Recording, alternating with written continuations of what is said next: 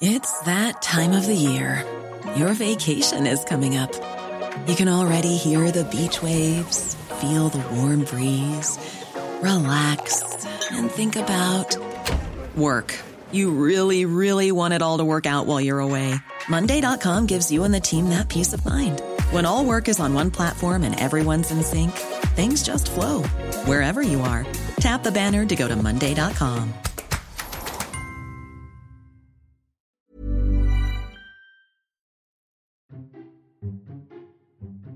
Esto es Memorias de Pez, un podcast en el que hablamos de historia y geopolítica de forma clara, sencilla, objetiva y sobre todo muy divertida.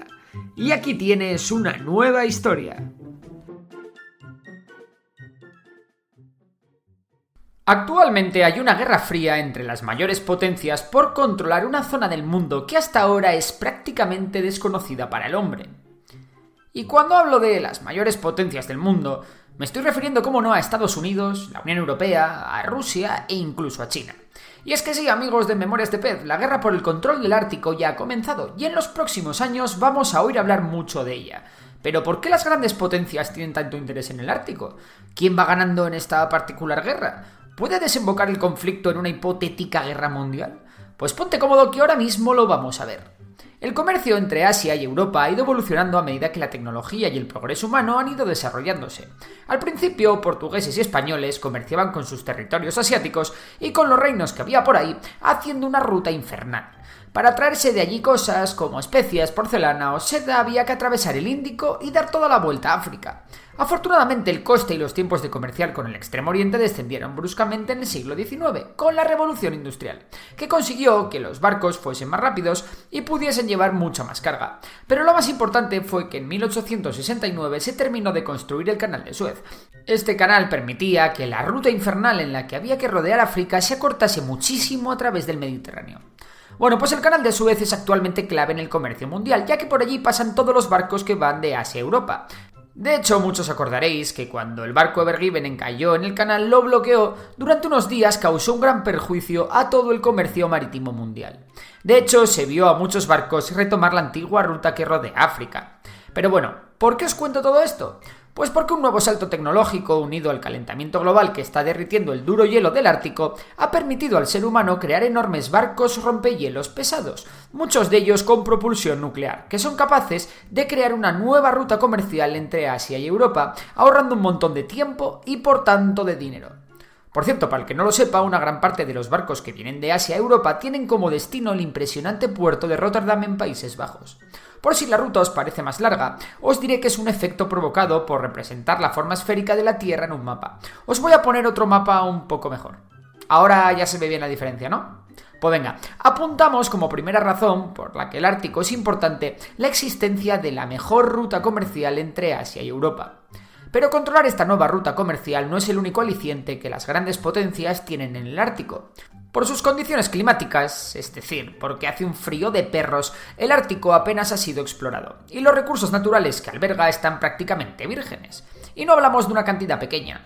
Aunque todavía no ha podido ser cuantificada del todo, se cree que el Ártico alberga una gran cantidad de petróleo que podría rondar los 90.000 millones de barriles, que suponen un 13% de las reservas mundiales conocidas, es decir, unas reservas que podían competir de tú a tú con las reservas de Oriente Medio.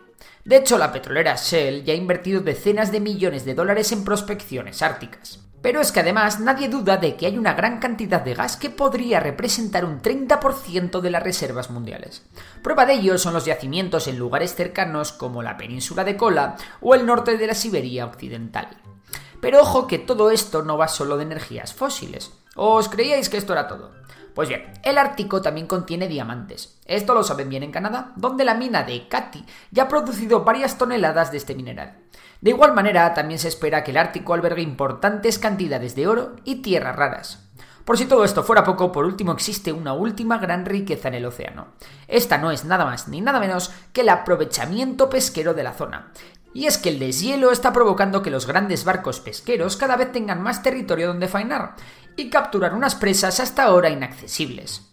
Bueno, ha quedado claro que el Ártico es una perita en dulce para las grandes potencias, ¿no? Pues bien, ahora vamos a repasar quién lleva la delantera en esta conquista, porque ¿de quién es el Ártico?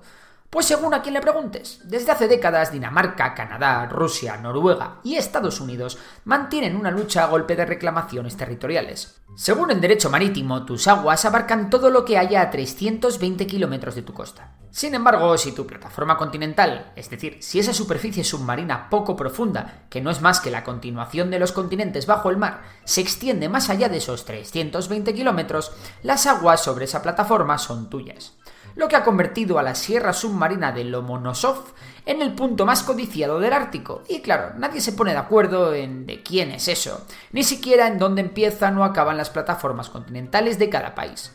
El país que hasta ahora mejor se ha preparado para esta guerra fría es Rusia. En 2007, Rusia volvió a empezar a hacer patrullas aéreas con bombardeos estratégicos y reforzó su servicio de guardacostas en el Ártico.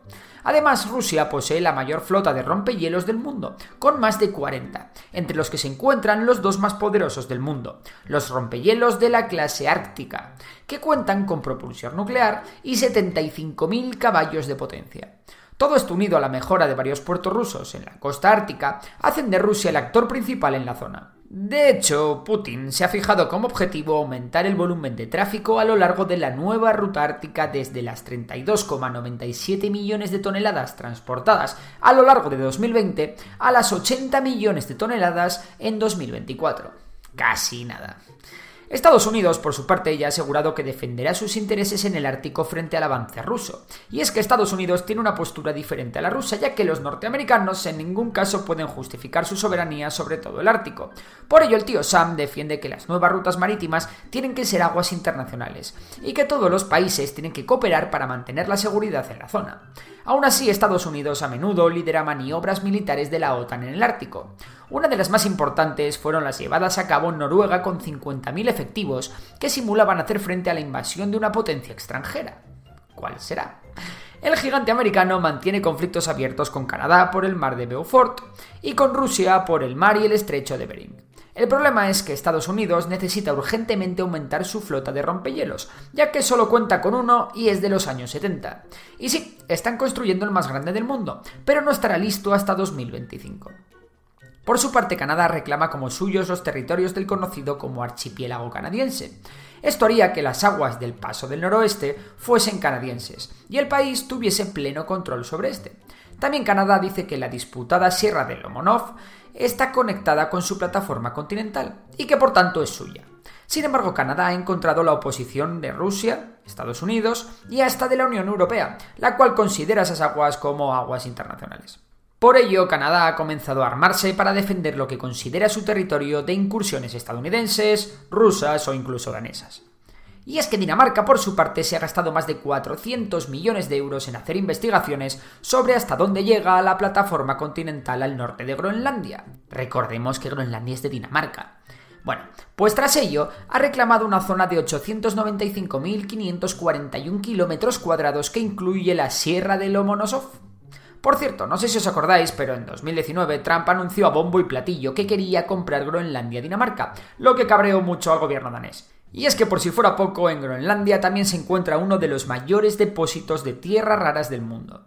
En cualquier caso, y a pesar de los intereses de Dinamarca en la zona, la Unión Europea busca la libre navegación del Ártico.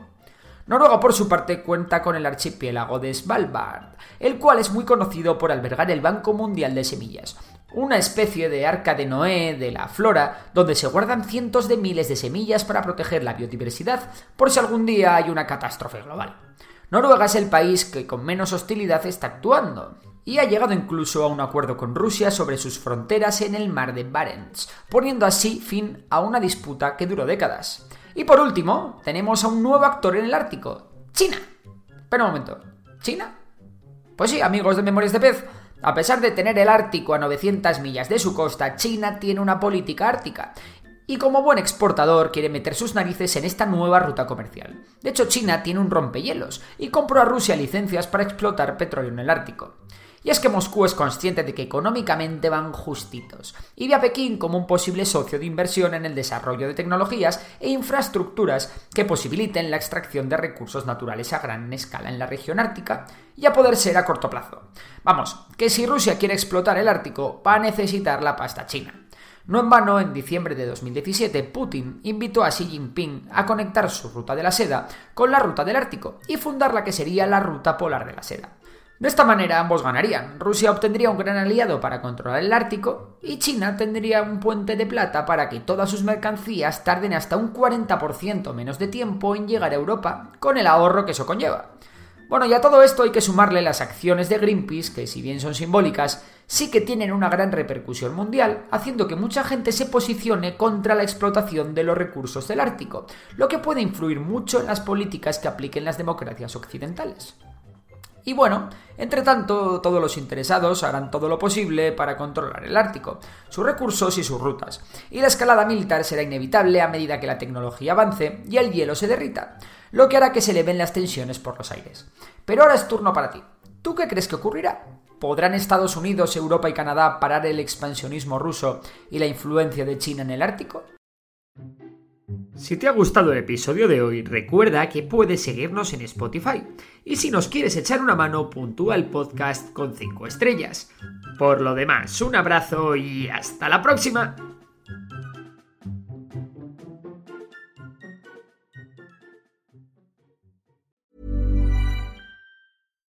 Hi, I'm Daniel, founder of Pretty Litter. Cats and cat owners deserve better than any old-fashioned litter. That's why I teamed up with scientists and veterinarians to create Pretty Litter. Its innovative crystal formula has superior odor control and weighs up to 80% less than clay litter. Pretty Litter even monitors health by changing colors to help detect early signs of potential illness. It's the world's smartest kitty litter. Go to prettylitter.com and use code ACAST for 20% off your first order and a free cat toy. Terms and conditions apply. See site for details.